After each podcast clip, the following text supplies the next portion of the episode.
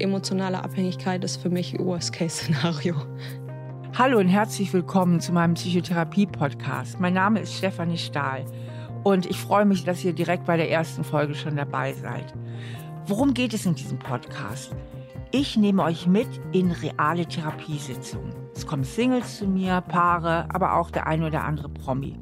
Ich helfe Ihnen dabei zu verstehen, worum es bei Ihrem Problem, bei Ihrem Thema eigentlich wirklich geht. Also wir gucken so ein bisschen noch tiefer hinter die Kulissen. Und mit meinen 30 Jahren Therapieerfahrung unterstütze ich Sie dabei, Ihre Probleme zu lösen bzw. Lösungswege für sich zu finden. Dieser Podcast hilft, sich selbst besser zu verstehen, andere besser zu verstehen und für sich selbst die besseren Entscheidungen zu treffen. Denn das geht natürlich am besten, wenn wir wissen, was wir wollen. Mein erster Gast auf der Couch ist Victoria. Sie hat ein großes Thema mit Nähe und Vertrauen. Und monogame Liebesbeziehungen fallen ihr bisher sehr schwer. Was dahinter steckt, finden wir hoffentlich raus. Hallo Victoria, Hallo. schön, dass du da bist. Freut mich magst du einfach mal erzählen, warum du hier bist? Also woran würdest du gerne arbeiten? Worüber würdest du gerne sprechen? Ich habe mich in letzter Zeit viel mit einem Thema beschäftigt, auch so im Freundeskreis oft irgendwie darüber geredet. Und zwar geht es für mich so ein bisschen um das Thema Monogamie beziehungsweise mhm. Nicht-Monogamie. Ist ja jetzt auch so relativ normal geworden, in Anführungsstrichen. Also es ist ja für viele jetzt irgendwie ein Thema irgendwie die Beziehung zu öffnen. Und ich frage mich halt, warum, also aus welchen Gründen man sowas macht. Also ich selber führe auch eine nicht monogame Beziehung. Und ich frage mich, ob es eher daran liegt, dass es vielleicht Menschen gibt, die generell einfach so sind. Oder ob es doch eher daran liegt, dass man versucht, irgendwas zu kompensieren oder dass man nicht in der Lage ist, sich komplett auf eine Sache einzulassen. Mhm, okay. Also du möchtest so ein bisschen eigentlich dir selbst auf die Schliche kommen. Also genau. Also ich höre bei dir so raus, du hast so den Verdacht, oder es gibt einfach so einen Verdacht, ähm, vielleicht ist das ja nicht ein normales Bedürfnis bei mir, sondern vielleicht habe ich da doch einen kleinen Knack. Und genau. wenn ja, dann würde ich den vielleicht gerne kurieren oder genau. so. Ja. Okay. Wie ist denn deine momentane Situation, deine Beziehungssituation? Magst du mal erzählen? Ähm, also ich bin in einer Beziehung, in einer offenen Beziehung. Mhm. Und was sehr positiv ist, dass wir wirklich sehr, sehr offen sind. Also wir können würde ich jetzt mal behaupten, über alles reden. Natürlich gibt es auch manchmal Sachen, die irgendwie unbequem sind, aber trotzdem sind es nie Sachen, wo man jetzt selber oder wo ich irgendwie Angst haben muss, oh, das kann ich jetzt nicht ansprechen. Auch wenn es darum geht, dass ich das Bedürfnis habe, Sachen mit anderen äh, Männern oder Menschen allgemein zu machen, ist das total in Ordnung. Also wir können darüber reden, wir haben einen vernünftigen Austausch und es ist auch in Ordnung zu sagen, nee, ich fühle mich damit jetzt nicht so wohl, wenn du das machst. Also du hast eine feste Hauptbeziehung und aber wenn du ihr habt schon die Verabredung, dass ihr euch das auch erzählt, wenn ihr mit jemandem anders ins, ins Bett geht? Genau. Also der Deal ist quasi, dass wir uns nichts naja, verbieten wollen. Verbieten ist so ein hartes Wort, aber dass man grundsätzlich alles machen darf, was man machen möchte. Es uns aber wichtig ist, dass wir ehrlich miteinander sind und das auch erzählen. Ja. Und war das von Anfang an so, auch in der ersten Verliebtheit? Das ist so ein bisschen schwierig. Wir haben eine relativ lange Vorgeschichte, also wir kennen uns sehr, sehr lange, bis es jetzt zu der Beziehung quasi tatsächlich dann zustande gekommen ist. Als die Beziehung dann tatsächlich angefangen hat, war das von Anfang an so. Das war auch ja tatsächlich, dass wir von Anfang an darüber geredet haben, dass uns das beiden sehr wichtig ist, dass wir diese Freiheiten haben ähm, und uns da auch gegenseitig nicht einschränken. Warst du denn je voll verliebt in ihn und er in dich? Oder war ja, das absolut. Absolut. Also für mich ist es das. Ich stehe da hundertprozentig hinter. dass auch die Beziehung, die ich führen möchte. Auch in Zeiten, wo es mal irgendwie auf gut Deutsch so richtig beschissen ist, bin ich mir trotzdem sicher, das ist es. Und kennst du keine Eifersucht? Doch, natürlich, klar. Ja, also auf jeden ich, Fall. Ich, ich versuche mir das gerade so vorzustellen. Also ich wäre frisch verliebt, ich bin na und dann geht mein Mann mit einer anderen in die Kiste. Ich glaube, ich würde das ganz schlecht aushalten. Wie ist das denn bei dir? Also ich glaube ja, dass Eifersucht bis zu einem gewissen Punkt immer normal ist, logischerweise. Ne? Wenn, wenn man jemanden gerne hat, ist das so.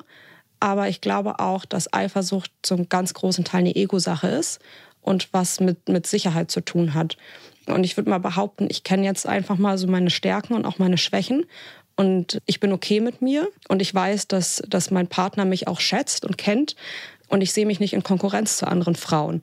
So, natürlich gibt es Momente, wo ich irgendwie sage, oh, mh, mm, ne, finde ich jetzt nicht ganz so cool, aber dann spreche ich das an, dann rede ich darüber, dann äußere ich meine Zweifel und dann kann er mir die auch eigentlich meistens relativ schnell nehmen. Und wie oft kommt das dann so vor? Wie darf man sich das so vorstellen? Also wie wird das dann so gelebt? Also ich denke, das wird viele auch interessieren. Es ist ja ähm, ist immer noch nicht nach wie vor so das gängige Beziehungsmodell. Mhm. Wie, wie darf man sich das dann so vorstellen? Ihr geht zusammen aus und dann kann es sein, dass ihr irgendwie nachts dann getrennte Wege geht oder? Nee, um Gottes Willen. Also ich glaube, wenn wir zusammen weggehen und er dann irgendwie anfangen wird, mit einer anderen Frau zu flirten, das fände ich dann auch doof, weil die Zeit, die wir miteinander zu, also verbringen, möchte ich auch ähm, dann die Person sein und äh, möchte auch die Aufmerksamkeit mhm. haben.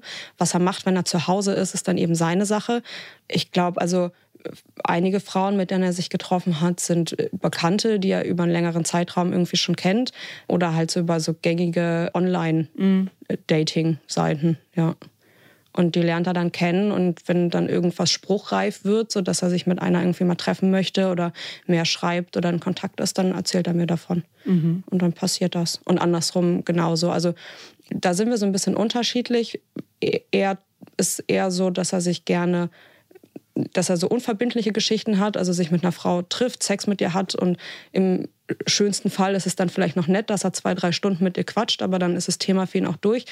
Ich brauche eher so ein bisschen eine zwischenmenschliche Beziehung. Also mir gibt so ein One-Night-Stand nicht so viel, aber da wird dann eben drüber geredet, wenn es dann soweit ist oder wenn man jemanden kennengelernt hat, mhm. mit dem man gewisse Dinge machen möchte. Und natürlich passieren auch Dinge, die wir irgendwie zusammen mit anderen irgendwie machen wollen oder so.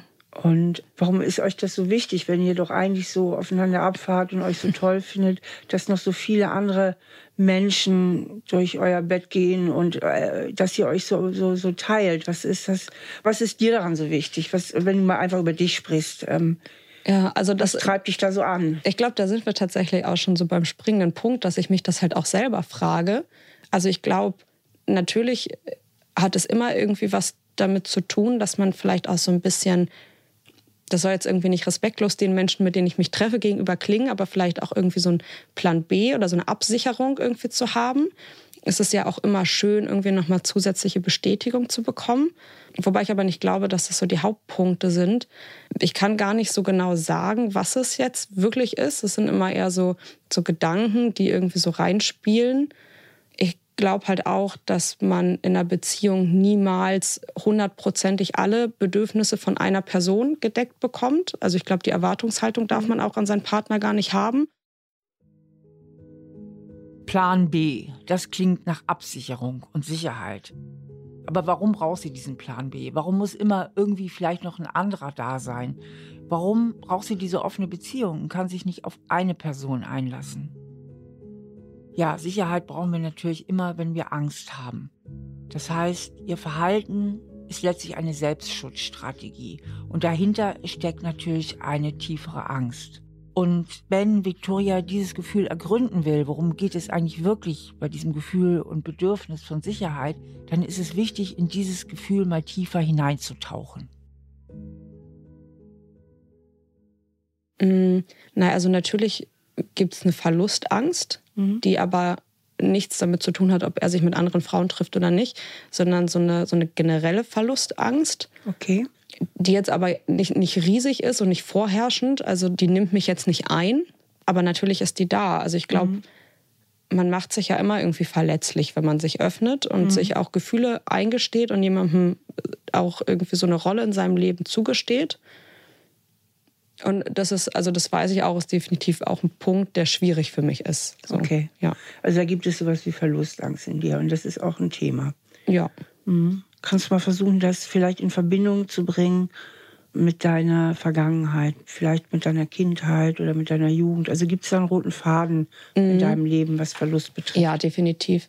Also ich bin jetzt nicht in den stabilsten familiären Verhältnissen mhm. aufgewachsen. Ich bin adoptiert. Ich bin sehr, sehr früh zu Hause ausgezogen, also mit 14 habe dann überall mal so ein bisschen gewohnt quasi. Ich war auf dem Internat, das hat nicht funktioniert. Dann bin ich in meine erste eigene Wohnung gezogen. Dann bin ich in so ein betreutes Wohnen gekommen. Dann bin ich mit 18 in meine erste offiziell richtig eigene Wohnung gekommen und so. Also ich glaube, dass, dass ich oder was meine äußeren Umstände hergegeben haben, nie eine, eine Sicherheit vermittelt bekommen okay. habe. Ja. Das heißt, du hast eigentlich nicht erlebt, dass Bindung etwas ist, auf das man sich wirklich verlassen kann. Genau, ja. Du hast das nie als was Zuverlässiges erlebt. Mhm. Weil Bindung, also gehen wir mal an den Anfang des Lebens und da geht es ja schon los mit der Adoption. Wie alt warst du, als du. Direkt nach der Geburt. Also ich war zwei Wochen noch im Krankenhaus und dann. Bist du, genau. Aber mhm. da war ja schon die erste Trennung. Mhm. Und dann war irgendwas wohl auch schwierig mit deinen Adoptiveltern, dass du so früh weg bist. Also, Definitiv, ja. Was war da so schwierig? Kannst du das so versuchen, ein bisschen zu ähm, mm. rüberzubringen? Meine Mutter war halt viel arbeiten und ich würde jetzt mal auf gut Deutsch sagen, war jetzt auch nicht so richtig daran interessiert, ein Kind zu haben tatsächlich. Also mein Vater war eher so derjenige, weshalb ich adoptiert wurde. Meine Mutter kann, oder kann keine Kinder kriegen, deswegen äh, haben sie sich dazu entschieden, ein Kind zu adoptieren. Und mein Vater war ein sehr impulsiver Mensch, auf den man sich quasi, ähm, naja, was heißt nicht verlassen konnte. Aber es war nie eine, eine konstante Bindung, sondern mal war er halt so und mal war er so. Ähm, ja. Okay. Und die Mutter war eigentlich auch keine richtige Wärme- und Kuschelbasis? Nee, die war gefühlt eigentlich nie wirklich da. So okay. wenn am Wochenende, aber ja. Also gibt es, muss ja ein Teil in dir sein, irgendwo, der sich auch ziemlich allein fühlt. Also mittlerweile nicht mehr. So, ich, ich glaube, ich habe so ganz gut meinen mein Frieden damit geschlossen so und ähm, das akzeptiert, dass es so war und dass es traurig ist, aber dass es eben so war. Früher war das aber anders, ja. Mhm. Definitiv. Was glaubst du, wenn du mal so dich emotional in diese Zeit versetzt? Was hast du vielleicht schon ganz, ganz früh für dich unbewusst beschlossen oder unbewusst gelernt aufgrund deiner Kindheitsgeschichte? Dass ich niemals abhängig von anderen Menschen sein möchte. Genau. Ja. Genau. Ja. Also das also sowas wie ich muss es allein schaffen. Genau verlasse dich niemals wirklich auf andere. Ja. Und, ähm, und emotionale Abhängigkeit ist für mich Worst-Case-Szenario. Ja. Genau. Weil du es als was. Wie hast du es, wenn du es mit deinen Worten formulierst? Als was hast du emotional. Du warst ja früher emotional abhängig. Jedes kleine Kind ja. ist abhängig. Ja. Als was hast du das erlebt, emotional abhängig zu sein? Wie würdest du das sagen? Also ich, ich glaube, dass ich in meinem Leben nie das Gefühl hatte von einer emotionalen Abhängigkeit. Ich glaube, ich habe von Anfang an relativ schnell gelernt, dass ich mich durch so Sachen alleine durchbeißen muss und dass ich für mhm. mich selbst verantwortlich bin. Was mittlerweile auch, finde ich, ähm, oder ich habe positive Sachen mit rausgenommen. Ich bin totaler Sturkopf und wenn ich mir was in den Kopf setze, dann, dann mache ich das auch. Und ja. ich glaube, ich kann gut Dinge durchziehen und vielleicht ja. auch besser als andere. Aber mir fällt es eben auch schwer, mich auf so Sachen einzulassen. Genau. So. Sagen wir mal so, also in, in, in meinem Modell, in meinen Büchern und so weiter, mhm. gehe ich ja immer von Bindung und Autonomie mhm. aus. Und beides sind existenzielle Grundbedürfnisse. Mhm. Und die allermeisten oder fast alle Beziehungskonflikte spielen sich eigentlich auf diesem mhm. Hintergrund ab. Ja. Ja, sich, um sich zu binden. Mhm. Und mit Bindung meine ich sogar nicht nur Liebesbeziehungen, mhm. sondern überhaupt, wir Menschen brauchen Bindung. Das ist ein genetisch in uns ganz tief verankert, mhm. weil wir ohne Bindung gar nicht überleben würden. Ja. ja. Und um sich binden zu können, musst du halt zuhören können, dich öffnen können, mhm. Kompromisse eingehen können, dich anpassen können, vertrauen. Ne? Das mhm. sind also Fähigkeiten, die du brauchst für die Bindung. Für die Autonomie brauchst du, dass du weißt, was du willst, dass mhm. du dir Ziele setzt, dass du dich einsetzt für deine Ziele dass du auch mal streiten, diskutieren kannst mhm. und dass du dich notfalls trennen kannst. Und das sind alles Dinge, die ich sehr, sehr gut kann. Darauf wollte ich hinaus. Ne? Das kannst du richtig gut. Ja, das, also sind Dinge, die richtig Linie. gut Autonomie. Ja. Ähm, da hast du keinen Entwicklungsbedarf. Nee. Der liegt eher auf der Seite der Bindung. Ne? Genau. Also ja. dieses Vertrauen, sich ja. wirklich mal einlassen, in gewissen Maßnahmen natürlich auch irgendwo anpassungsfähig zu sein, mal Kompromisse anzugehen. Mhm. Ähm, da, da ist noch Luft nach oben bei mhm. dir. Ne?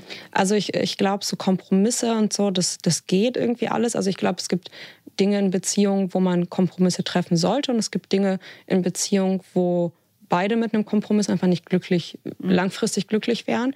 Ich glaube, es ist tatsächlich eher so die, die Vertrauenssache ist, dass es mir sehr, sehr schwer fällt, jemandem wirklich hundertprozentig zu vertrauen, ohne eine Stimme die ganze Zeit im Hinterkopf zu haben, naja, aber hm, vielleicht dies und vielleicht jenes. Mhm. Ja. Und was du dann meines Erachtens tatsächlich gelernt hast, ist, also du hast auch gelernt, dich gar nicht so weit, glaube ich, auch einzulassen. Mhm. Na, also ich glaube, du hältst einfach einen gewissen Sicherheitsabstand mhm. ein. Mhm. Du lässt keinen Menschen so nah an dich ran, dass er echt die Reichweite hätte, dir weh zu tun. Mhm. Und ähm, deswegen hältst du es auch ganz gut aus mit den anderen Frauen. Mhm. Weil eigentlich lässt, im, im, tiefsten Innern hast, hast du irgendwie die Fähigkeit entwickelt, auch deinen Freund gar nicht so nah an dich rankommen zu lassen, mhm. als dass er dich ernsthaft verletzen könnte. Ich denke, sonst wäre das schwierig auszuhalten, mhm. Äh, was du praktizierst, was ihr miteinander praktiziert, mhm. weil ähm, ich sage dir mal, damit das transparent ist, ich mhm. sage dir ja. mal meine Meinung dazu, dass ich nicht immer so implizit ja. so ein Modell habe, das aber gar nicht offen auf dem Tisch liegt. Mhm. Ich will das mal transparent ja, machen, was meine Haltung ist. Mhm. Meine Haltung ist dazu, wir haben ja alle ein genetisches Programm. Mhm. Und unser genetisches Programm ist monogam mhm. mit gelegentlichen Seitensprüngen. So. ja. Das ist im Grunde das, was du praktizierst, aber nicht ganz. Mhm. Weil wir haben von der Genetik her ähm, uns mitbekommen, dass wir uns einen Partner suchen, mhm. damit klar ist, wer der Mutter oder wer der Vater unserer Kinder ist. Sonst bräuchten wir es nicht. Ja. Dafür haben wir auch die Verliebtheit. Die Verliebtheit ist dafür da, dass man sich mal entscheidet. Ja. Und wenn wir nicht verliebt wären, könnten wir beliebig rumvögeln, ja. wäre ja austauschbar. Ja. Ne? Aber die Verliebtheit sagt, pass auf, du sollst jetzt die Mutter meiner Kinder werden oder du wirst jetzt der Vater. Rein von mhm. der Natur aus mhm. gesehen, ne? du wirst jetzt der Vater meiner Kinder. Und die Natur hat es darauf angelegt, dass wir auch längere Bindungen machen, weil die kleinen Menschenkinder doch relativ lang brauchen, um aufzuwachsen. Mhm. Und die gedeihen am besten in stabilen Familienbeziehungen. Mhm. Deswegen haben wir auch diese als Menschen diese langfristige Bindung. Mhm. Es gibt ja viele Tierarten, die machen Zeugung, aber die Kinder sind auch schnell flügge dann, die brauchen auch die Eltern mhm. nicht so lange ja. wie die Menschenkinder. So, deswegen haben wir auch dieses langfristige uns binden können. Mhm. Und das wird ja im Volksmund Liebe genannt, ja. Mhm. Langfristige Bindung, das ist nicht dieses Verliebtsein, nicht dieses rauschhafte, hormonhafte. Überhaupt nicht romantisch. Ja, das will ja die Natur auch, die vielen bedingt. Hormone bei der Verliebtheit, damit man möglichst ständig miteinander Sex hat und damit die Wahrscheinlichkeit erhöht, dass Kinder kommen. Mhm. Und dann will die Natur, dass es ein bisschen ruhiger wird, damit mhm. die Eltern nicht ihren Nachwuchs verlässigen. Mhm. Also muss es dann ein bisschen ruhiger zugehen. Und dann kommt die Liebe im guten Fall. Dass man möglichst lang zusammen bleibt. Mhm. Die Natur hat aber auch ein großes Interesse daran, dass wir den Wunsch haben, zusammen zu bleiben. Und deswegen hat sie uns eben gemeinerweise auch die Eifersucht mit in die Bibel mhm. gelegt. Ne? So. Damit wir auch dafür kämpfen mhm. und damit wir auch Eindringlinge als Bedrohung mhm. ansehen. So. Und das hast du ja alles erstaunlich gut, ich sag mal, gegen die Natur in den Griff bekommen. ja. Und, Danke. Ähm, und deswegen glaube ich, dass wir eigentlich dafür aufgrund unserer Genetik doch für monogame mhm. Beziehungen geschaffen sind. Aber weil wir so sind, wie wir sind, gucken wir halt auch gerne mal über Nachbars Zaun. Mhm. Und gucken mal nach, nach ja. anderen. Aber das natürliche Programm ist eigentlich, dass der Partner darauf ziemlich eifersüchtig mhm. reagiert und dass man sich deswegen irgendwie gegenseitig in Schach hält. So. Mhm. Ähm, davon gehe ich aus. Also ich gehe eigentlich davon aus, dass es nicht im, in, im Sinne der Natur, mhm. was du machst, eben eher ungewöhnlich mhm. ist. Wie wir jetzt erfahren haben, kann Victoria Gefühle von Eifersucht sehr gut regulieren. Und jeder, der schon mal eifersüchtig war oder diese Gefühle kennt, weiß, dass das eigentlich echt ein Kunststück ist. Also Eifersucht ist ja brachial oft. Und sie schafft es irgendwie, die so klein zu halten und so gut zu regulieren. Und genauso auch ihren Wunsch nach Bindung. Ne, auch da ist es wie wenn sie so ein bisschen am Mischpult sitzen würde, irgendwie auf und zudrehen könnte, genau wie es ihr gefällt. Und normalerweise sind das ja so Gefühle, die einen einfach auch so anheimfallen, die man sich gar nicht immer so aussuchen kann. Und dass sie das so gut gelernt hat, dass sie das so gut kann, das hat bestimmt was mit ihrer Kindheit zu tun und ihren ersten Bindungserfahrungen. Denn Gerade in den ersten Lebensjahren machen wir ganz, ganz tiefe Erfahrungen mit dem Thema Bindung, Liebe, Zuwendung und Abhängigkeit, aber auch mit dem Thema Autonomie und Selbstständigkeit und alleine zurechtkommen. Das heißt, diese ersten Lebenserfahrungen, die wir machen, sind wie ein Fundament für alle späteren Beziehungen. Und die Auswirkungen sieht man in den Beziehungen, die Victoria heute führt. Also so in den letzten Beziehungen war das tatsächlich so. Also ich, ich war so immer mit, mit einem Fuß in der Beziehung, aber ja. mit einem halt immer schon draußen. Ja. Also von Anfang an. Es ja. gab nie einen Punkt, wo ich irgendwie das Gefühl hatte, ich bin wirklich, ich gehe so all in in diese Beziehung. Mhm. da war es mir auch auf gut Deutsch tatsächlich einfach auch scheißegal, was er, was der Typ gemacht hat. Ja, eigentlich warst du gar nicht in der Beziehung. Ja, ja, genau. Ehrlich, na, muss man ja, ja mal sagen. Eigentlich, ja. Ja. Genau, also ich mochte die, so war das jetzt nicht. Ich hatte auch irgendwie äh, Gefühle und alles, ne, wie, wie das halt so ist, sonst hätte ich mich da ja auch nicht drauf eingelassen. Ich bin jetzt auch nicht so der Typ, der irgendwie sich äh, so schnell auf Beziehungen einlässt, mhm. logischerweise. Ne? Wobei das jetzt bei der Beziehung aber vom Gefühl her anders ist. So. Also ich habe schon das Gefühl, dass ich mich da sehr drauf einlasse oder auch eingelassen habe. Und dass es natürlich, also klar, auch Momente von Eifersucht gibt, aber ich eher ein Vertrauen ihm gegenüber entwickelt habe, dass ich mir keine Sorgen machen brauche, dass es irgendwen gibt, der mir meinen Platz streitig macht. Und solange ich das halt irgendwie für mich weiß, ist es auch in Ordnung. Mhm. Behaupte ich mal. mhm. Und ich vermute, dass da noch eine Ebene drunter ist, mhm. weil so rein kognitiv halte ich es für schwierig, so extreme Emotionen wie Eifersucht. Und Eifersucht ist ein Gefühl, boah, das ist ja ein Wahnsinnsgefühl. Ne? Mhm die einfach mal durch so einen Gedanken in den Griff zu kriegen, ach ja, ich glaube nicht, dass mir eine andere einen streitig macht. Weißt du? Mhm. Dazu, also normalerweise kommt der Kopf nicht so gut gegen an. Oh, meiner schon. genau, deiner schon. ich glaube aber auch, ähm, ich vermute, weil da auch noch eine andere Emotion mit im Spiel ist. Und das mhm. ist eben die, der wir ja eben auch schon so ein bisschen auf der Schliche waren. Und da würde ich auch gerne noch mal näher hingucken, mhm. wenn das eine Sackgasse ist. Ich will dir ja auch nichts einreden. Mhm. Wir bleiben völlig bei deinen Gefühlen. Mhm. Und da würde ich gerne einfach jetzt nochmal mhm. wieder tiefer tauchen, wenn das für dich okay ja. ist. Wir waren ja bei der Verlustangst. Mhm. Du hast gelernt, dich nicht so sehr zu verlassen. Ja. Und du hast gelernt, ähm, du hattest eben schon so Glaubenssätze formuliert, ich muss es alleine schaffen. Ne? Mhm. Und all das, Bindung, Autonomie, also du hast dich eigentlich auf die autonome Position gezogen. Kannst auch Autonomie verdammt gut sagen, ich weiß, was ich will, ich kämpfe auch dafür, ja. ich kann das auch krasser ja. als manche anderen Leute. Was mir schwerer fällt, ist wirklich zu vertrauen. Mhm. Also wirklich darauf zu vertrauen und mich ein, im Grunde von einem Menschen abhängig zu mhm. machen. Mhm. Das hast du ja formuliert. Emotionale Abhängigkeit ist mhm. für mich, wie hast du gesagt? Geht gar nicht, oder wie hast du gesagt? Ich weiß auch nicht mehr, was ich gesagt habe. Also Worst-Case-Szenario auf jeden Worst Fall. Worst Case. Ja. Also emotional ist Worst ja. Case. So. Und jetzt hast du das ja auch so eingerichtet, dass du eben nicht zu emotional abhängig bist. Mhm. Du triffst noch andere Männer. Mhm. Sagtest ja, das ist auch immer so ein bisschen mein Plan B. Also es ist schon so ein Gegenmittel zur Abhängigkeit. Gibt es ihm der Fairness halber halt auch so die Möglichkeit. Klar. Aber bei der bei dem Vertrauen, ich kann nicht ganz vertrauen, wirklich jemandem vertrauen, und das ist ja, glaube ich, auch deine Definition von emotionaler Abhängigkeit, hieße, ich vertraue dir 100 Prozent und ich habe nur dich. Mhm. Und wenn du mich verlässt, dann habe ich eben keinen Plan B, dann tut das richtig scheiße weh. Ja. Das ist ja das, was du eben bislang noch vermeidest. Habe ich genau. das richtig verstanden? Ja. Genau. Und dieses Fremdvertrauen, also ich vertraue dir 100 Prozent, ist ja ganz, ganz eng verflochten mit einem gewissen Selbstvertrauen. Mhm. Und zwar dieses Selbstvertrauen, dass man einfach so, wie man ist, total liebenswert ist. Mhm. Das ist der eine Punkt des Selbstvertrauens. Also ich muss mich gar nicht anstrengen, so wie ich bin. Mhm. Im tiefsten Inneren glaube ich, dass man mich lieben kann. Mhm genauso wie ich bin, mhm. ohne dass ich mich dafür anstrengen muss. Und das zweite Vertrauen wäre, dass man braucht, und wenn du mich verlässt, werde ich zwar furchtbar traurig sein, aber ich werde es irgendwie überleben.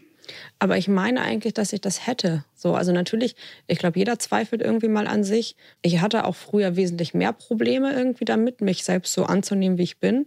Ich würde jetzt aber eigentlich mal behaupten, dass ich schon das Gefühl in meiner Beziehung habe, dass ich weiß, dass ich gewisse Vorteile mit mir bringe oder gewisse, gewisse Pluspunkte oder positive Seiten, die auch wertgeschätzt werden Victoria, oder die ich auch an mir, an, ja. an mir selbst wertschätzen kann.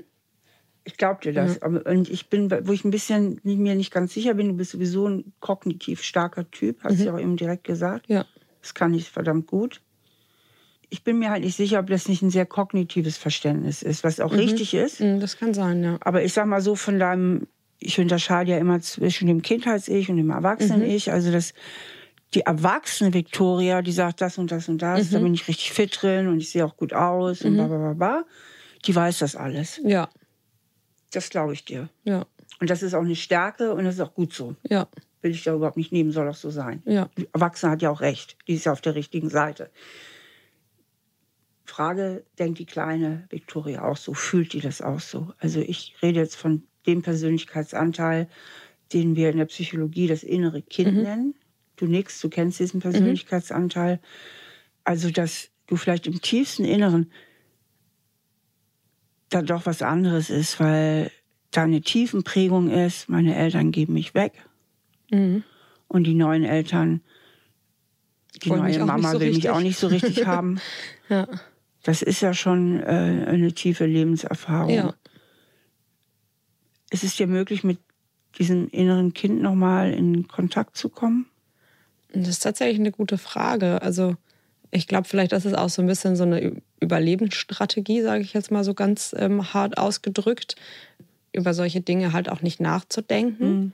weil ich glaube, dass also gewisse Dinge sind halt wie sie sind, aber zu viel an sowas zu zweifeln macht mich jetzt ja auch nicht stärker. Ja. Und ich würde jetzt einfach mal behaupten, dass man eine gewisse Härte braucht, um einfach so ein Erwachsenenleben irgendwie auf die Reihe zu kriegen. Das ja. ist auf jeden Fall, das, was du jetzt formulierst, entspricht absolut 100 Prozent deiner Realität und deiner Lebenserfahrung. Ja. Das entspricht genau dem, was du bisher in diesem Leben erfahren hast. Ja. Das kannst du so sehen, das ist so deine subjektive Brille der Wirklichkeit, mhm. weil das deine Prägung ist. Mhm. Und ich sage ja immer, diese Kindheitsprägungen, die hinterlassen ja tiefe Spuren im Gehirn und mhm. die sind immer wie eine Brille, durch die wir die Wirklichkeit mhm. sehen. Und das ist genau, entspricht 100 Prozent deinen Prägungen, mhm. deiner Wirklichkeitssicht. Und, Victoria, man könnte auch so sagen, ich glaube, viele oder einige Hörer und Hörerinnen denken das jetzt sogar. Sie hat es doch prima gelöst. Das kann man jetzt alles so stehen lassen. Und offensichtlich mhm. hat sie auch einen Partner gefunden, der das genauso leben kann. Und anscheinend, sonst kriegt sie alles auch gut auf die Reihe. Ja. Jetzt hat sie mit, mit ihrem Selbstschutzprogramm, was ja auch ja. einen lebensgeschichtlichen Sinn macht, ja. hat sie für sich eine Lösung gefunden. Ja. Und da kann man jetzt auch sagen, ist doch alles gut. Ja. Lebt das so und gut ist. Ja. Kannst du auch machen. Ist nur, du bist ja trotzdem hier. Ja, ja, ja. Also ist ja, da noch irgendwas gedacht, in dir, ähm, was vielleicht doch sich was anderes wünscht oder was sich vielleicht doch danach wünscht, mal so eine, eine, eine ganz enge Beziehung zu haben mit echtem Vertrauen mhm. und wo man wirklich sich auch ausliefert und die mhm. auch wirklich exklusiv ist, weil mhm.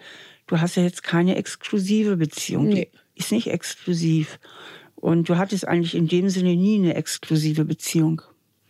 Weil ja nie jemand wirklich nur für Victoria da war. Mhm. Und gesagt hast, du bist mein süßestes Mädchen der Welt mhm. und ich liebe dich so sehr und ich werde alles dafür tun, dass du glücklich bist. Also das hast du ja nicht bisher nicht so erfahren und ich kann mir vorstellen, dass die kleine Victoria in dir, das mhm. kleine, mhm. das innere mhm. Kind in dir, eben diese Hoffnung doch noch nicht so ganz aufgegeben hat oder eigentlich diese, ich will mal es so formulieren, diese unerlöste Sehnsucht in sich mhm. trägt, doch mal eine ganz exklusive Beziehung zu haben dass dieser Wunsch eben nicht ganz abgestorben ist.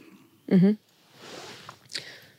Das ist tatsächlich eine gute Frage. Also ich würde jetzt auch mal so pauschal sagen, dass ich zufrieden bin so mit meinem Leben. Also, mhm. Also natürlich gibt es immer irgendwie Dinge, die, die man besser haben könnte oder auch nicht. Und klar habe ich irgendwie eine gute Lösung für mich gefunden.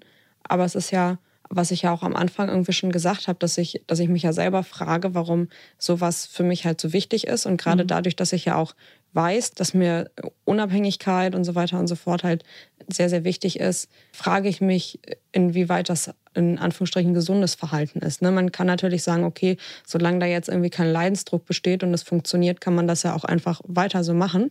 Das ist ja jedem selbst überlassen. Mir geht es ja auch, würde ich jetzt mal behaupten, gut damit. Aber ich versuche weitestgehend immer mein, mein Verhalten irgendwie zu reflektieren und zu gucken, aus welchen Gründen oder was, was sind so die Beweggründe für mein Verhalten. Und das ist eine Sache, die ich bis heute nicht rausgefunden habe. Und das höre ich bei dir nämlich total raus. Wenn du es jetzt nicht selber gesagt hättest, hätte ich das jetzt gesagt. Ich hätte gesagt, Victoria, du bist einfach so ein Mensch, der sich wirklich gerne reflektiert und der sich einfach auch nicht so schnell zufrieden gibt. Ja. Also ich höre bei dir raus einen unheimlichen Wunsch nach persönlicher Weiterentwicklung. Mhm. Ja. Und dass du sagst, okay, wenn es da eine dunkle Seite in mir gibt, dann möchte ich sie aber auch sehen. Ja, also das ist total in Ordnung. Ich würde halt nur gerne davon wissen. Genau, ja. genau, genau. Und würde sie, wenn ich die Möglichkeit hätte, dann würde ich sie auch gerne noch weiterentwickeln also, mhm. oder verändern. Ich sage dir meine Meinung, mhm. ganz offen. Ich denke, was du bisher hast, ist eine sehr gute Lösung innerhalb deiner persönlichen Schutzstrategien. Mhm. Innerhalb deiner Erfahrung, die du aus diesem Leben gesammelt hast. Mhm. Ja? Also du bist identifiziert mit deinem inneren Kind. Mhm. Dein inneres Kind hat viele Schmerzen erlitten. Mhm. Es hat Zurückweisung und Ablehnung erfahren. Es hat nicht erfahren, ich werde total geliebt, mhm. einfach nur, weil ich da bin. Mhm. Die Erfahrung hat es nicht gemacht.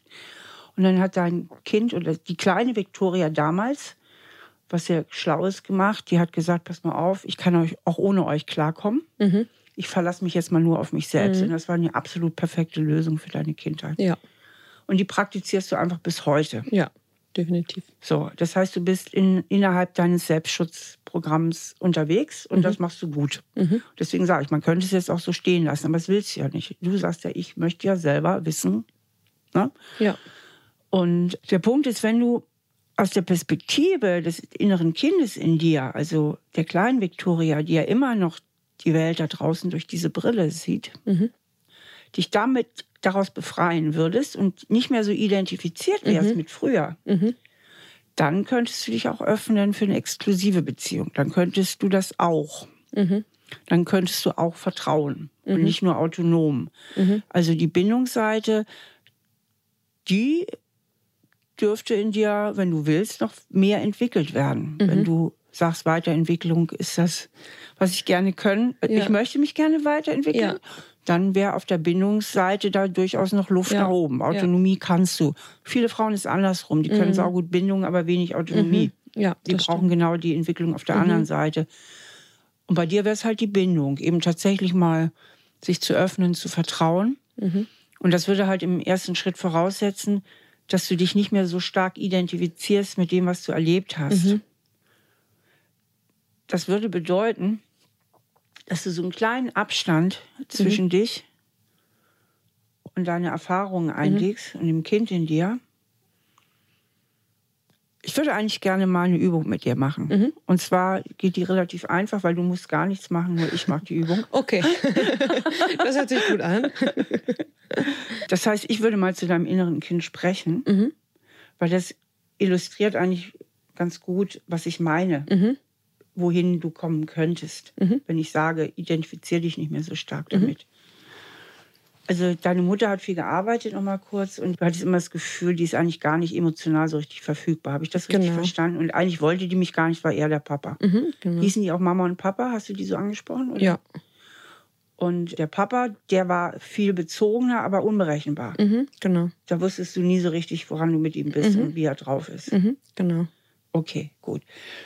Du kannst jetzt, wenn du möchtest, einfach mal die Augen schließen mhm. oder den Blick senken. Mhm. Für Autonome ist es ja nicht so leicht, die Augen zu schließen. Das heißt ja Vertrauen abgeben.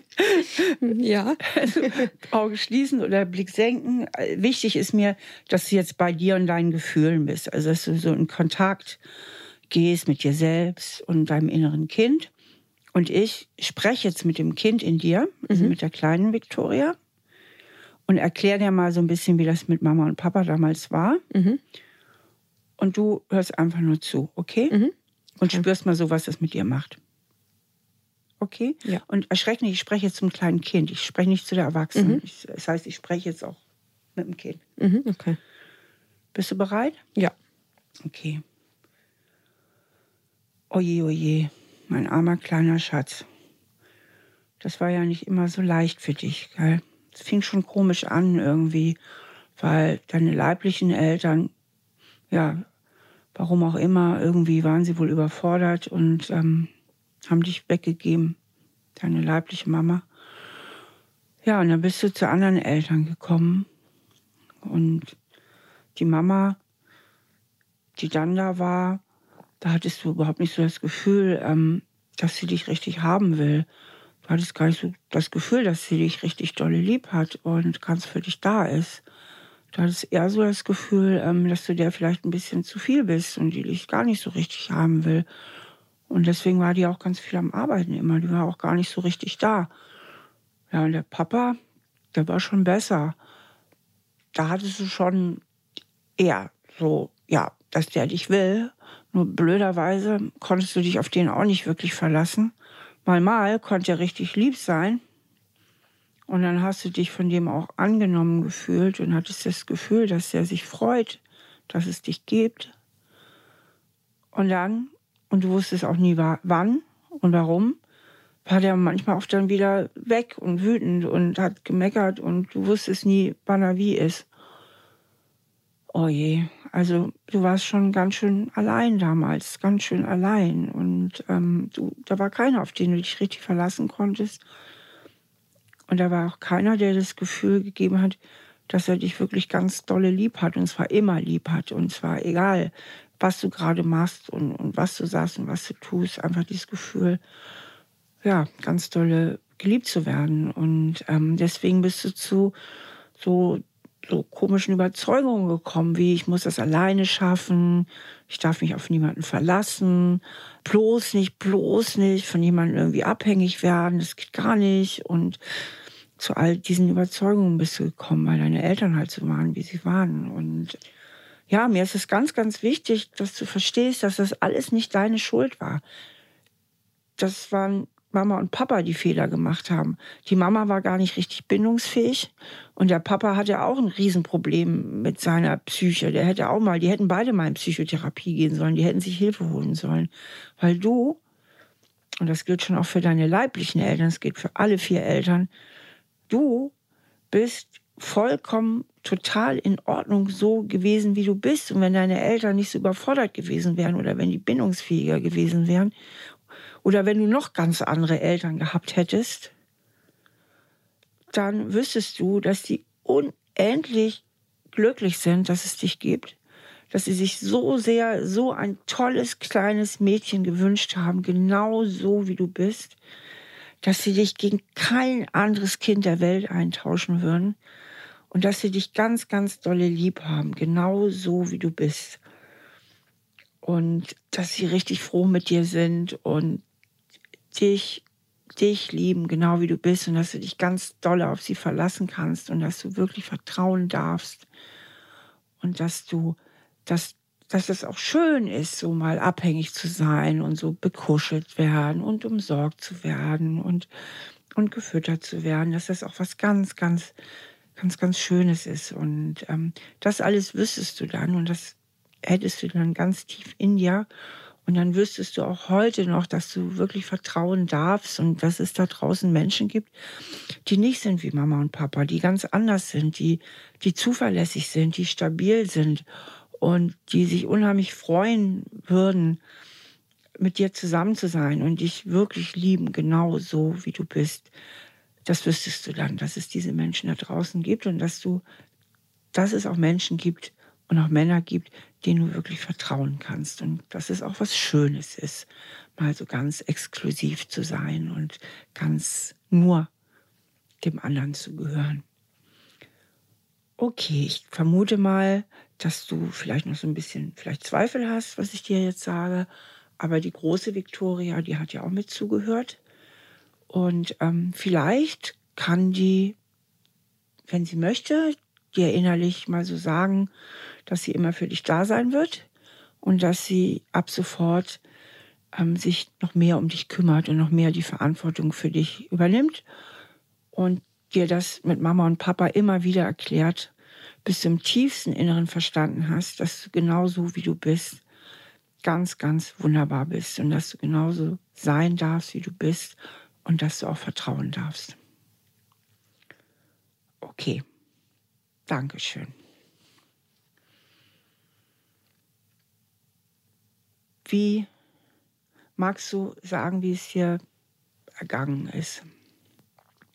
Also ich habe gemerkt, dass so, so rational funktioniert das, glaube ich, alles ganz gut bei mir. Also mhm. es sind so Dinge, so rational weiß ich die auch. Aber ich glaube, so emotional ist es halt immer noch mal was anderes. Also, mhm. also ich glaube, man ist sich oft irgendwie Dingen halt rational bewusst, dass sie halt so sind. Und wie ähm, ist es dir emotional ergangen? Wie hast du dich gefühlt? Mhm. Ist das kleine Kind in dir angesprochen worden oder ist, ist es verschlossen geblieben? Also konntest du dich ein Stück öffnen oder so ein bisschen rational abgeprallt? Na, ich habe das schon so empfunden, dass, dass ich es schade finde oder, oder traurig finde, dass es ähm, mir so schwer fällt, so Sachen zuzulassen. Und dass es eigentlich völlig okay wäre, nicht immer so hart mit mir selber irgendwie mhm. zu sein oder so Dinge von mir zu erwarten, dass ich die so mache oder so hinkriege, wie ich es tue.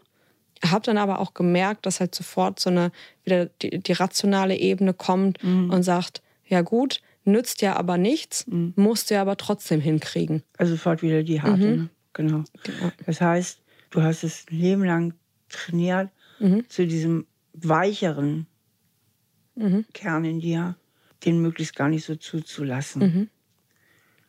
Also der ist gut beschützt mhm. und der ist gut abgeschlossen. Ja. ja. Und dieser weichere Kern, den könnte man natürlich mehr nach vorne bringen. Mhm. Da ist ein Teil deiner Emotionalität oder ein Teil irgendwie ganz zu sein. Mhm. Fehlt da so ein bisschen. Ne? Mhm. Also so das Rationale, das ist alles da. Mhm. Und da sind die ganzen Stärken, ja. da ist deine ganze soziale Kompetenz, das ist alles da. Aber da ist noch was anderes. Und das ist im Moment noch sehr, sehr gut beschützt. Und ich glaube, wenn du damit die Bekanntschaft schließen wolltest, mhm. was sich durchaus lohnen könnte, würde ich mhm. sagen, bräuchte es auch wirklich eines längeren Prozesses und bräuchte es auch einer sehr guten professionellen Begleitung. Also wirklich einer Trauma, am besten ein Therapeut, der auf Traumata spezialisiert mhm. ist, weil wir dürfen davon ausgehen, dass du natürlich auch traumatisiert bist, mhm. dass da Traumatisierungen sind. Und dann braucht es halt einfach auch eine geduldige Begleitung. Und ähm, ich glaube aber, du könntest das gut hinkriegen, weil ich sehe in dir auch wirklich eine enorme Stärke. Mhm. Ich denke, dass es sich lohnen würde, dass es dein Leben bereichern könnte wenn du dich etwas mehr öffnest für das, was da eben auch noch ist. Mhm. Und wo sofort die Erwachsene bei dir, also ja. du bist halt sehr identifiziert mit deinen Schutzstrategien, du ja. bist identifiziert mit dem inneren Kind in dir, mhm. was dieses Schlimme erlebt hat. Und ich denke, du könntest die Welt noch reicher sehen und deine zwischenmenschlichen mhm. Beziehungen noch bereichern, wenn du diesen Teil in dir, der verletzlicher ist, zulassen könntest und ihn dann auch heilen könntest. Mhm. Heilen könntest mit anderen Maßnahmen, als mhm. nur dich in die Autonomie zu flüchten. Mhm. Sondern heilen in dem Sinne, dass du wirklich auf einer tiefen emotionalen Ebene mit dieser Vergangenheit abschließt und sagst, das war damals so, aber das hat eigentlich mit meinem Wesen mit mir mhm. nichts zu tun. Ich darf auch vertrauen. Mhm. Ja, das wäre auch ein schöner neuer Glaubenssatz für dich. Mhm. Ich darf auch vertrauen. Ja. Was meinst du? Wo stehst du jetzt gerade in diesem Moment, nach, wo wir jetzt sind in dem Gespräch? Also ich glaube, ich muss vielleicht lernen zu akzeptieren, dass es auch einfach okay ist, verletzt zu werden. Ich bin ja ein autonomer Mensch. Ich weiß ja, die Welt geht danach nicht unter. Ich, äh, ich kriege das auch alleine hin. Da sind wir wieder. Aber ja, dass es halt auch okay ist, eine Schwäche zu haben und so Dinge dann eben auch zuzulassen. Ja. Also wenn du tatsächlich mal die Erfahrung machen möchtest, einer exklusiven zweisamen Beziehung. Mhm. Und ich kann dir sagen, dass es auch eine richtig schöne Erfahrung ist. Mhm. Aber natürlich um den Preis der Verletzbarkeit, denn ohne das geht es nicht. Mhm. Du kannst dich nicht öffnen mhm. und trotzdem kugelsicher sein. Ja. Ne? Also entweder bist du kugelsicher und dann hast du deinen Schutzwall bist unverletzbar oder du öffnest dich. Mhm. Und das Öffnen und das Vertrauen und das sich wirklich einlassen, das ist halt auch wunderschön. Mhm. Aber es ist immer um den Preis auch der eigenen Verletzbarkeit. Mhm. Und diese dürftest du dann halt ein bisschen mehr zulassen mhm. und doch nochmal mehr mit dem Kind in dir, also mit dem emotionalen mhm. Teil noch mal mehr in Schwingung und in Resonanz innerlich gehen. Der rationale mhm. Teil, der ist total stark. Ja, der funktioniert. Der funktioniert und der hat ja, ja auch bisher dein Leben gerettet ja. und der soll auch funktionieren, das ist auch gut so. Na, der darf einfach sein, wie er ist. Der, der hat überhaupt keinen Trainingsbedarf. Mhm. Es geht eher um das andere, um das Vertrauen, um das mhm. Emotionale und das ein bisschen mehr Verletzliche. Und ich denke, gerade weil du so ein starkes mhm. Erwachsenen-Ich hast, das mhm. total gut funktioniert, denke ich auch, kannst du ruhig das Wagnis eingehen, den emotionalen immer mal wieder mehr Raum zu gehen, mehr mhm. in Kontakt zu gehen, weil du kriegst dich immer wieder abgefangen. Ja, ja. Na? Und deswegen darfst du da ruhig ein bisschen mutiger sein mhm. und mal vielleicht damit anfangen, in deinem Altersleben, in deinem Beziehungsleben mal ein bisschen mehr den Emotionen auch Raum mhm. zu geben und auch den Schwachen mhm. und sie nicht sofort wieder wegzudrücken, mhm. sondern zu sagen, oh, das fühlt sich jetzt ein bisschen hilflos an oder oh, das fühlt sich jetzt doch ein bisschen eifersüchtig an oder oh, das fühlt sich jetzt ein bisschen traurig an mhm. oder oh, da habe ich jetzt Angst. Mhm. Dass du mal anfängst, vielleicht bewusster auf sie zu achten und so mit diesem Kind in dir nochmal näher in, in Kontakt gehst. Mhm. Ja, ich glaube, dass das alles so Emotionen sind, die ich mir erstmal lernen muss, so einzugestehen. Mhm. Also, weil mir ist ja bewusst, dass die da sind, logisch, aber ich erlaube sie mir sonst halt einfach nicht. Ja. Genau. Und ich glaube, das muss ich erstmal lernen, dass es halt okay ist in dem Moment und dass sich das zwar unkomfortabel anfühlt, aber mhm. dass es halt in Ordnung ist, ja. Und nichts damit zu tun hat, dass, also nur weil man sich schwach fühlt, heißt es ja nicht, dass man auch automatisch schwach ist. Ja. Richtig. Und darüber auch mal mit deinem Freund zu sprechen. Ich meine, er muss ja auch eine Geschichte haben. Mhm, ja. Geht ja, ja, nicht anders, ja, dass ja. er das auch mhm. alles aushält. Ja, er muss das ja auch alles, diese Eifersucht irgendwie total gut kanalisieren und sich auch nicht wirklich einlassen. Also irgendwo das passiert ja eher selten. Habt ihr euch da ja voll auf Augenhöhe irgendwie anscheinend erwischt? Ich habe da auf jeden Fall meinen perfekten Gegenpart gefunden, was das ja. angeht, ja. Und wenn er auch so drauf ist und Lust hat, sich so persönlich weiterzuentwickeln, könnte es ja auch ein wunderbares Thema für eure gemeinsame Beziehung sein. Ja. Also wirklich auch mal versuchen, diesen Weg zu gehen. Mhm. Und das soll jetzt keine blöde Werbung für mein Buch sein. Ich meine das genauso. Ich habe ein Buch geschrieben, das heißt Jeder ist beziehungsfähig. Mhm. Und das sind genau diese ganzen Themen, werden mhm. abgehandelt. Verbindung, Autonomie mhm. und das alles. Also genau, worüber wir mhm. heute gesprochen haben. Ich glaube, das könnte euch wahnsinnig begleiten, auch wenn mhm. ihr da mal euch tiefer mit befasst. Und dann könnte es ja vielleicht so eine total verrückte Liebesgeschichte geben und am Ende waren sie sich treu oder so. Crazy, oder? Also, Normalerweise das, ist ja immer umgekehrt, aber das wäre doch ja, eine tolle Geschichte. Also tatsächlich, es ist ja auch immer wieder Thema irgendwie in einer Beziehung von uns, wie, wie wir mit so Sachen umgehen und wir reden da auch drüber, dass es schon in Frage kommen könnte, dass, dass daraus was Exklusives wird. Es ist auch nicht so, als könnte ich mir das nicht vorstellen. Mhm. Also so eine offene Beziehung bedeutet ja trotzdem auch viel Arbeit. Also man ja. muss über viel sprechen. Man muss ja auch trotzdem viel vertrauen, was ja also was wahnsinnig viel. Was, was ja noch das, viel mehr. Also. Was, ja, was ja das Verrückte irgendwie ist. Ja, so eigentlich, weil das ja total, also das widerspricht sich ja irgendwie total. Und das ist, das ist total anstrengend auch in vielen Punkten. Also ich glaube, viele denken halt, okay, man führt eine offene Beziehung, das ist total entspannt, weil jeder kann ja machen, was er will und man geht sein Problem aus dem Weg, aber es ist eigentlich genau das Gegenteil. Und deswegen, also es ist schon Thema. Ich frage mich halt immer nur, ob ich das so langfristig auch tatsächlich umgesetzt kriege. So. Also in meiner letzten Beziehung habe ich es nicht geschafft. Da habe ich es probiert, ein Jahr lang hat es funktioniert und dann, dann ist es total eskaliert. Victoria sagt, dass es ihr manchmal einfach zu anstrengend sei, eine offene Beziehung zu leben. Ja, warum ist das so anstrengend? Weil sie sich nie wirklich fallen lassen kann. In dem Moment, wo wir uns für eine Beziehung entscheiden und sagen, ja, du bist mein Mann, du bist meine Frau, ist diese Entscheidung irgendwie auch eine gewisse Erlösung. Es ist klar, man muss nicht jedes Mal wieder neu drüber nachdenken und muss auch nicht ständig seine Gefühle regulieren, so wie das Victoria macht. Allerdings wenn wir uns wirklich für einen Menschen entscheiden, dann sind wir natürlich auch viel verletzbarer. Und da können natürlich auch tiefe Ängste aufkommen, verlassen zu werden. Und das ist ja Victorias eigentliche Ursprungsangst. Das heißt, wenn sie sich wirklich jetzt mal auf einen Menschen einlassen würde, dann käme sie natürlich mehr mit ihrem Trauma in Verbindung, also dieser frühen Adoption. Allerdings lege da natürlich auch die Chance für die Heilung, also wenn sie sich mit diesem Thema und diesen Gefühlen stärker verbindet. Während wenn sie jetzt die offene Beziehung lebt, bleibt sie halt in ihrem Selbstschutzmechanismus, der ihr ja auch durch die Kindheit geholfen hat, das auch alles irgendwie zu überleben Und dieser Selbstschutzmechanismus ist eben, dass man sich nie an einen Menschen so exklusiv bindet, dass er wirklich die Reichweite hat, einen zutiefst zu verletzen. Das ist ja die Methode hinter der offenen Beziehung im Falle von Victoria, dass sie immer diesen Sicherheitsabstand letztlich einhält. Und jetzt überlegt sie sich halt, ob sie den vielleicht mal aufgeben soll. Das braucht man ja gar nicht schön zu reden. Natürlich ist jemand, den man neu kennenlernt, den man noch nicht gut kennt, von dem man nur die positiven Seiten mhm. kennt, immer interessanter. Ja, ist so.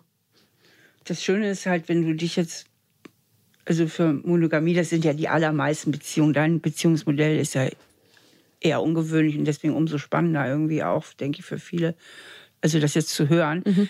Aber wenn du dich halt sagst, also wie ich das jetzt zum Beispiel, mein Mann und ich, wir leben eine exklusive Beziehung. Mhm und das ist auch schön, man trifft eine Entscheidung und das ist die Sache klar. Ne? Mhm. Und das ist auch schön. Ne? Ich muss mich nicht ständig neu entscheiden, mhm. dies, jenes, das. Ja. So, bam. Das heißt, die Baustelle ist einfach mal geschlossen in meinem Leben und das fühlt sich gut an und mhm. das fühlt sich ruhig an. Es hat natürlich nicht die permanente Aufregung, die du vielleicht hast im Leben. Das ist, klingt ja auch wahnsinnig aufregend. Aber das spannend. ist eigentlich irgendwie gar nicht so positiv tatsächlich. Also mhm. klar, auch, aber nicht immer. Ja. Also es ist ja auch mal schön, wenn es mal einfach kontinuierlich ist. So. Das ist auch schön. Und es ist schön auch, und für dich wäre das ja auch eine neue Erfahrung mal. Und es kann wahnsinnig auch aufregend für dich sein, tatsächlich mal das Abenteuer des Vertrauens einzugehen mhm. und der Exklusivität. Ähm, ja, und dafür, wie gesagt, wäre es halt wichtig, dass du eben auch mit diesen verletzlichen Seiten in dir mehr in Kontakt gehst und dir erlaubst, dir wirklich auch die Erlaubnis gibt, verletzlich zu sein und die Erlaubnis gibt, damit auch vertrauen zu mhm. dürfen. Mhm. Ich habe so das Gefühl, wir sind an einem ganz guten Punkt angelangt. Mhm. Wie geht es dir? Gut. Nee, hast du auch das Gefühl, wir sind an einem guten ja. Punkt? Ja, okay. ja, ja, definitiv, ja. Gut, und jetzt dann, ja. dann nochmal die Frage inhaltlich. Gut, wo, wo, wo bist du jetzt? Wie gehst du jetzt, äh, mit was gehst du raus aus diesem Gespräch? Auf jeden Fall mit dem Gedanken, dass ich so einige Dinge definitiv nochmal überdenken muss vielleicht auch akzeptieren muss. Also für mich stellt sich ja immer noch die Frage, aber ob es nicht halt auch einfach sein kann, dass es Menschen gibt, die halt einfach so sind, die, die so für sich leben. Und vielleicht ist es auch eine Frage, die, die sich für mich oder die sich generell auch einfach niemals so pauschal beantworten lässt, glaube ich. Ich finde, Viktor, wir haben sie beantwortet. Mhm. Wir haben sie jetzt nicht für alle Menschen ja. auf dieser Welt beantwortet. Ja. Aber für dich haben wir sie eigentlich beantwortet. Ne? Bei dir ist es eine Schutzstrategie. Es ist keine, es ja. ist dir nicht das Gehen ne? sondern du hast eine ganz klare Geschichte. Und aus dieser Geschichte heraus hast du die Entscheidung getroffen, dass du einfach nicht exklusiv vertrauen willst. Und deswegen mhm. lebst du monogam. Also ich denke, für dich würdest du jetzt ein bisschen die Augen verschließen von der Erkenntnis, die du mhm. eigentlich schon hast. Mhm. Wenn du jetzt hier rausgehst und sagst, ach, eigentlich kann es ja sein, dass ich einfach so bin, dann hast du wieder was weggepackt, wo wir, mhm. was wir eigentlich schon, ja. die Kiste hatten wir eigentlich schon ja, ja. geöffnet. Und aus meiner fachlichen Sicht ist sie auch ganz klar. Also mhm. es gibt einen richtig fetten roten Faden in deiner mhm. Vergangenheit und damit hat es was zu tun. Mhm. Und du kannst dich ja, es ist jetzt deine freie Entscheidung, will ich mich mit diesem Teil auseinandersetzen mhm. oder will ich ihn wieder schnell in die Kiste tun und Deckel zu? Ja. Das liegt jetzt in deiner Hand. Aber so wie ich dich einschätze, bist du ja schon längst auf dem Weg. Ja. Und sonst wärst du auch nicht hier. Und du, ja. ich glaube, du willst auch noch das andere kennenlernen. Da ist was in dir, das will irgendwie das ganze Leben und nicht nur mhm. das halbe. Also es ist zumindest so, dass ich gerne, wie erkläre ich das denn am besten?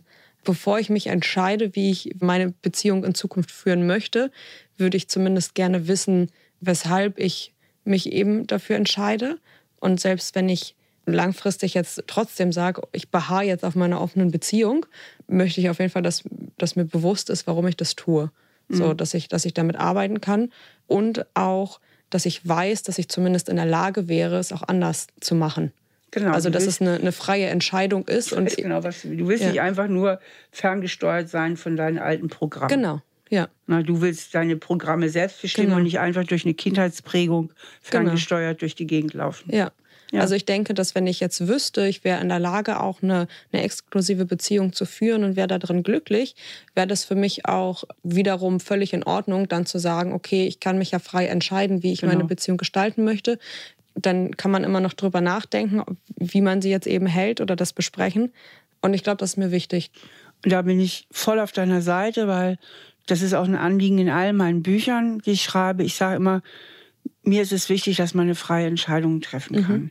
Na, nehmen wir mal das Beispiel Single. Es gibt überzeugte Singles. Ja. Aber meistens nur, weil sie nur Single können. Ja. Na, weil sie genau. eben doch eine tiefe Bindungsangst in sich haben. Ja. Und eigentlich nur Single können. Ja. Oder und ich, kann man so leben? Ja. Klar. Aber mein Anspruch in dieses Leben, mein persönlicher Steffi Stahl-Anspruch wäre immer, dass ich mich frei entscheiden kann. Genau, ja. Und frei entscheiden hieße, ich kann mich auch für eine Beziehung entscheiden. Ja, ne? ja. Genau, das, und das ist, ist eben ja. das, den Anspruch hier ja. bei dir auch raus. Ja, da ist ja auch wieder irgendwo meine Autonomität, die halt irgendwie sagt, boah, ich will das selbst entscheiden. Ich, ich möchte nicht aus irgendwelchen Impulsen oder Traumata oder Erlebnissen oder was auch immer heraushandeln. Ja, ja super. Bin ich voll auf deiner Seite. Ja. Und ich glaube, den Weg wirst du auch mit Sicherheit gehen. Also du wirst das schaffen du bist so reflektiert und das ist einfach deine größte Stärke und damit wirst du das auch hinkriegen, wenn du jetzt am Ball bleibst. Ja. Okay? Ja. Gut, dann vielen Dank für dein Vertrauen. Ich danke auch. Ja, das war jetzt Victoria und von Victoria haben wir erfahren, dass ihre schmerzhaften Bindungserfahrungen, die sie am Anfang ihres Lebens gemacht hat, bis in die Gegenwart hineinreichen. Das heißt, der Blick in die Kindheit lohnt sich. Der lohnt sich für jeden von uns, weil in der Kindheit tatsächlich der Grundstein gelegt wird dafür, was wir selbst meinen, wie viel wir wert sind und was wir dafür tun müssen, um geliebt zu werden. Das heißt, in unseren ersten Kinderjahren lernen wir, wie das eigentlich mit der Bindung funktioniert. Ja, das war jetzt die erste Folge von Stahl aber herzlich. Toll, dass ihr dabei gewesen seid. Und wenn ihr selbst ein Thema habt, welches ihr gerne mit mir besprechen möchtet, schickt mir doch bitte eine E-Mail an stahlaberherzlich at randomhouse.de.